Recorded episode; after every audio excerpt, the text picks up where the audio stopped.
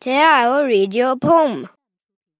It is called Dust of Snow by Robert Frost. This is a very famous poem. Here goes.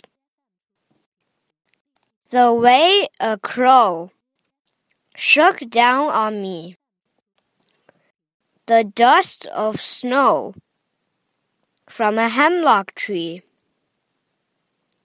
has given my heart a change of mood and saved some part of a day I had ruled. 今天我给大家念了一首很有名的英文诗，它叫《Dust of Snow》。